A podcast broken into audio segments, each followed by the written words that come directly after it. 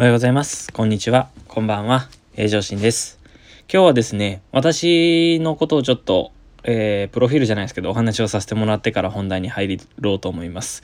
えー、私が今、あのいろんな方々と SNS で使ってえっ、ー、と、つながってですね、関係を持たせてもら実際リアルであったりもしてるんですけれども、今ちょっとコロナのこともあって、なかなか会えませんが、えー、オンラインサロンの方に私2つ入ってるんですね。えそのうちの1つに、鴨頭義人さんっていう、えー、YouTube 講演家の方がいらっしゃるんですけど、その方が、え運営されているオンラインサロン、TKJ っていうんですが、東京鴨頭ランドジャパンということで、えそこに入ってるんですが、その中のメンバー、えー、その中で関わらさせてもらったメンバーに、コージンっていうイケメンな、もうイケイケな若い、若いって言っても僕も若いですが、僕よりはるかに若い、えー、イケてる男がいるんですけれども、彼が、えー、上げてた投稿にクスッと笑ってしまってですね、その投稿を、えー、から関連して僕も勉強させてもらったの、もことがありましたので、そこを今日ちょっと紹介させてもらおうと思います。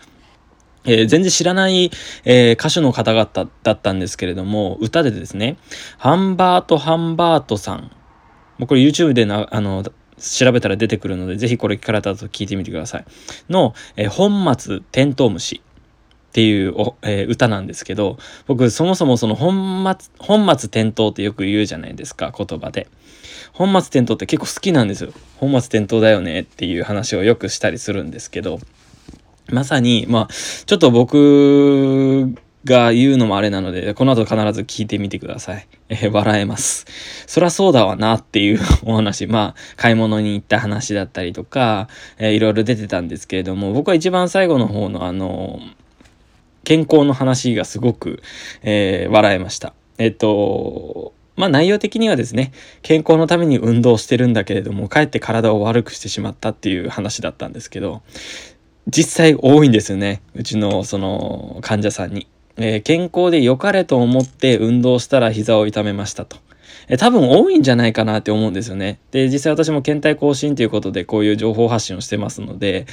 えー、これはちょっとどうやって言葉がけ？声かけをしていったらいいかなっていろいろ悩むんですが、まあ私が実際その方に、えー、まあもちろんキャラクターもありますし、年齢もあります、性別もあります、バックグラウンドって言って、その人に置かれた環境もあるんですけれども、そもそも健康になるために運動しようと思った時点はもう丸なんですよね。素晴らしいことなんですよ。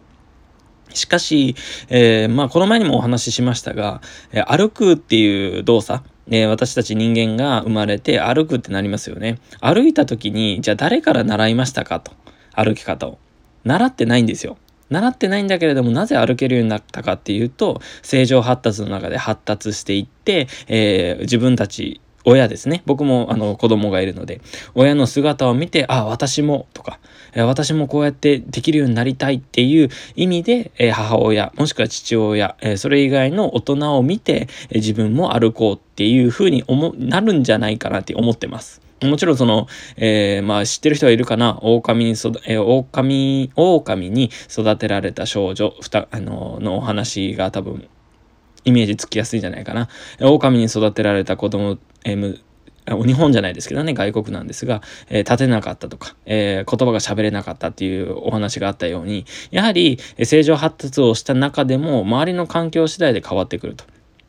となると話はちょっと戻しますが、健康のために体を動かすってことは素晴らしいことなんですが、やはり自分の身の丈に合った、自分の今のレベルに合った方法でやらなければ痛めるのは当たり前なんですね。例えば体重100キロを超えてる人たち、人がですよ、いきなりフルマラソン走るっておかしいじゃないですか。でも、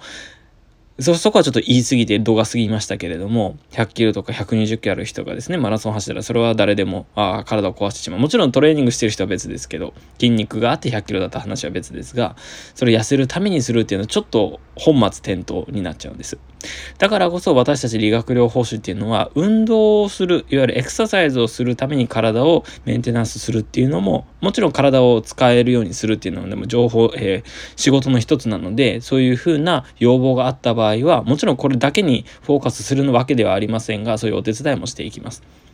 なので、えー、私がよく患者さんに言うのは、今は時期じゃないと。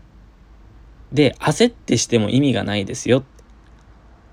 例えば、自転車乗る時も補助輪があって少しずつ慣れていったじゃないですか。今自分がどういう状況に置かれているかっていうのを僕評価しますので、それで一緒に話し合って解決していきましょうっていうんですね。それでも納得いかない人がいます。納得いかないっていうのは、あの、まあ、やり方が間違ってるとか合ってるとかではなくって、せっかくやったのにっていうふうにショック受ける人がいるんですね。そういう人たちにどういう声かけをしていくのかっていうのが腕の見せ所になるわけです。もちろんキャラクターにもよっていきますので、声かけの種類は変えたりはしますが、理解してもらう方に徹したりもします。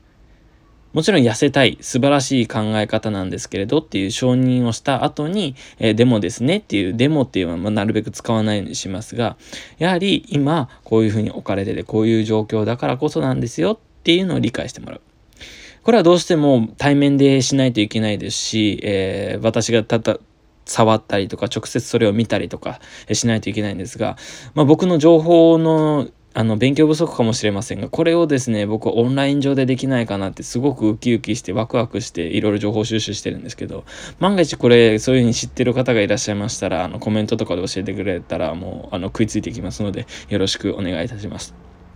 ていうわけで、今日は、えっと、私の、えー、友人って言っていいんですかね、仲間かな、えー、の方から教えてもらった本末転倒虫っていう曲の中から、私が感じたことを、えーお話しさせていただきました。とても素晴らしい縁をいただきました。ありがとうございました。えー、今日の内容は、内容はですね、これで以上とさせていただきます。このチャンネルではですね、医学的な知識をわかりやすく説明して、えー、皆さんの、えー、健康のためのモチベーションにつなげられるようにコンテンツ配信させていただいております。では以上で終わらさせていただきます。ご清聴ありがとうございました。それではまたお会いしましょう。